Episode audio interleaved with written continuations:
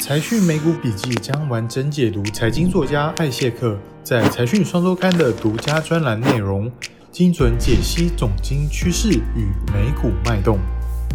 嗨，大家好，我是 Francis 陈队。前阵子呢，市场历经了两个重大事件的冲击。首先呢，是鲍尔在国会听证上的放音，让市场呢预期三月升息两码的几率是大幅升高的。接着呢，是细谷银行突然爆发破产风暴，导致恐慌性的挤兑，冲击了金融市场的稳定性。那对于这些呢，艾谢克又有什么看法呢？那在节目开始之前，大家不要忘了订阅财讯频道。那如果你不想错过精彩的内容，记得呢要开启小铃铛。那我们就开始吧。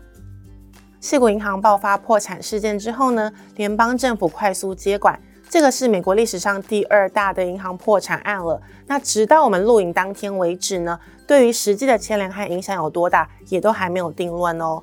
这次的影响呢，让资金快速启动了风险趋避模式，VIX 的指数呢上涨，公债扭转了疲弱的走势。三月十号星期五呢，更创下了今年以来最大的单日涨幅哦。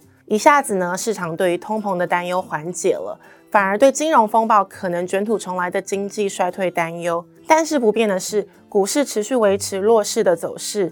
在过去一年来，我们多次说明了，从总经层面来看，压制市场的两大主因呢，第一个呢是通膨失控，那另一个呢则是经济呢不再成长。去年的时候呢，市场往往都是同时担心这两个事件。也就是呢，在产生停滞性通膨和高利率的环境下，经济步入衰退之后呢，造成资本市场重大的修正。不过呢，通膨在二零二二年后逐渐进入下行的轨道，随着时间来到了二三年，利率走高到接近了百分之五的水平。市场呢虽然还是很担忧通膨和经济成长，但是呢，已经不像之前那样同时担心两件事情。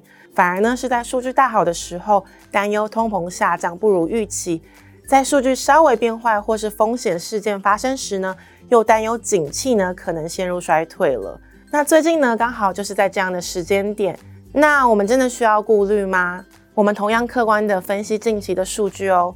首先呢，最近公布了非常重要的非农报告，新增就业呢还是很火热，高达了三十一点一万人，远高于市场的预期。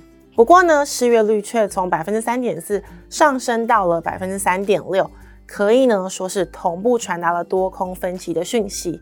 对于这样的状况呢，埃谢克认为这是非常好的报告。那为什么他这么说呢？上升的失业率是从疫情后创下新高的劳动参与率所带动的。自从疫情相关的福利措施陆续取消之后呢，民众返回职场的现象持续的强化。这个呢，才是缓解美国结构性缺工的唯一解药。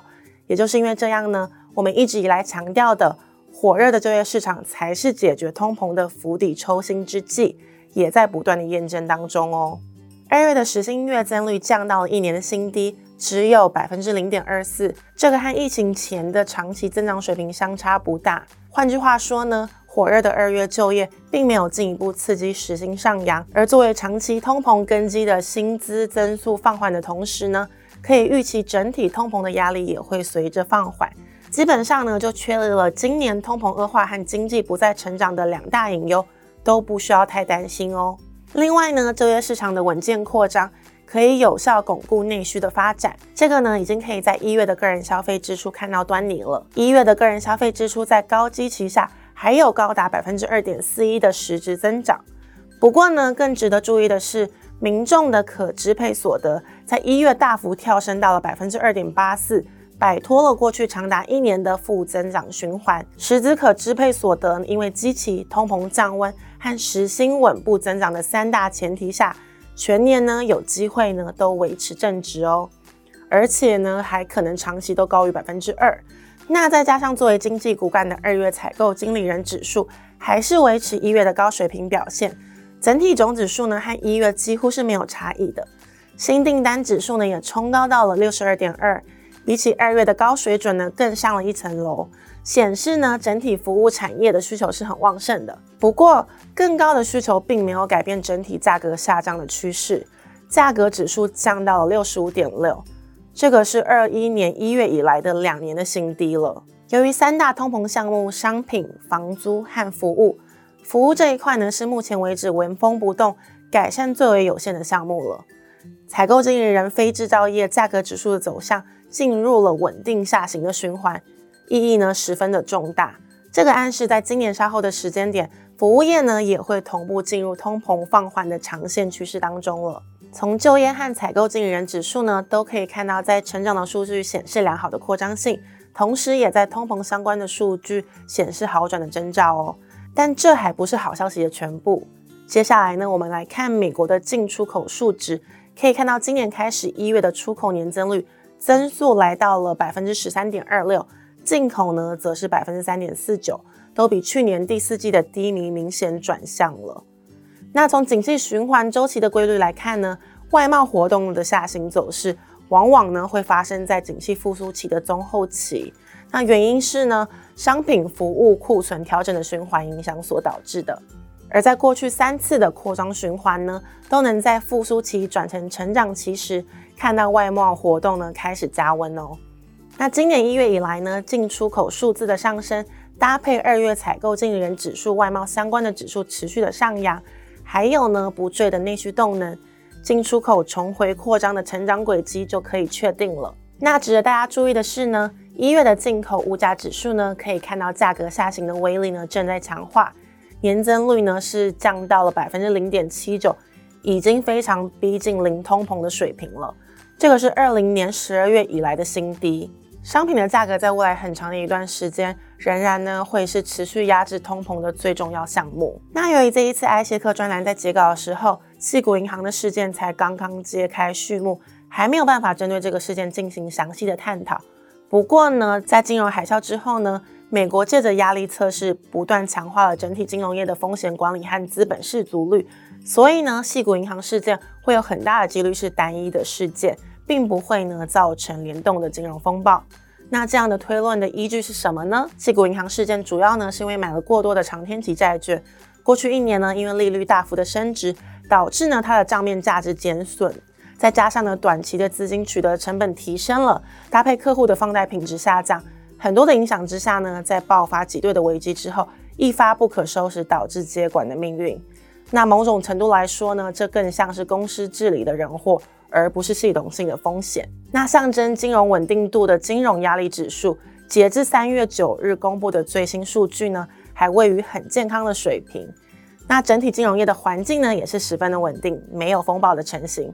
还有呢，大家所担心的，因为利率飙升。导致呢企业违约率大幅提升的状况，其实呢也是不存在的想象哦。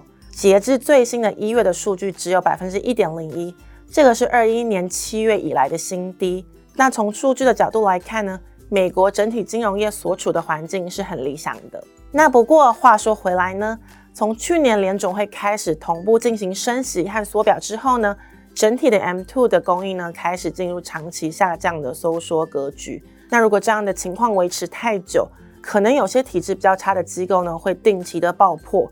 如果处理不好呢，外溢到消费者或者企业之后呢，就会很难避免造成比较强的连锁反应了。随着少数中小型金融机构陷入危机，搭配 M2 年增速转负，再加上前面提到的通膨降温的趋势确立了，联总会呢有机会以比较快的步伐结束这一轮的紧缩循环。好来应对市场可能出现的短暂流动性危机。那非基本面的恐慌卖压的触发，往往呢就是长线投资人的最佳买点喽。那当整体通膨和成长的趋势越来越确立的当下，如何借由非理性的突发事件卖盘发生，来进行部位的转换或者是增持呢？就会是今年投资最重要的课题了。而西谷银行事件呢，就是这一个关键的事件。无论呢修正的过程有多么的艰辛。相信呢都是投资人十分难得的长线投资契机哦。那以上呢就是今天的美股笔记。喜欢这个节目的朋友，除了按赞、订阅、加分享之外呢，也可以留言告诉我们你的想法哦。那我们下期再见喽，拜拜。